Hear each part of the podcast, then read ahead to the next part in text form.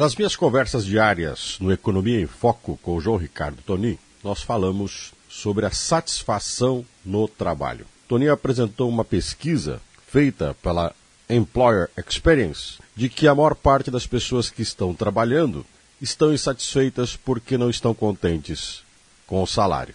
Queriam ganhar mais.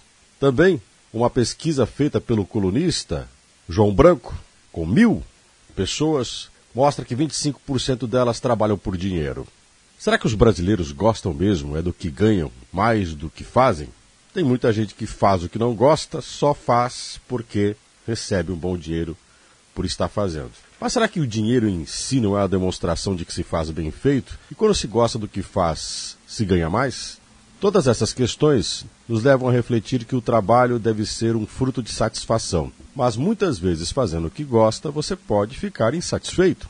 Por mais que faça bem feito, você pode estar fazendo isso no lugar errado. Não aquela história de que a gente tem que vestir a camisa da empresa. Mas tem hora que a camisa da empresa é um número menor que o seu, fica apertada, é melhor trocar de roupa. Ou melhor dizendo, de lugar para trabalhar.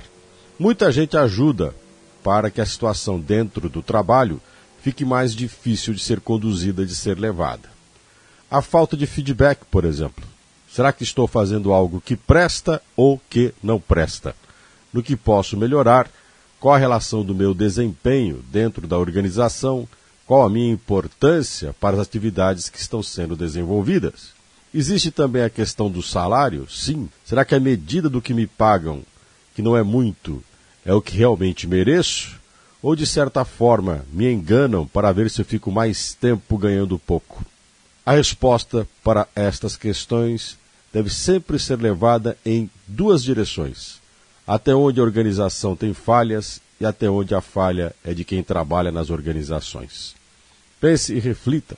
Talvez você realmente não dê tudo o que pode no lugar onde está trabalhando, mas pode ser também que você esteja trabalhando no lugar errado.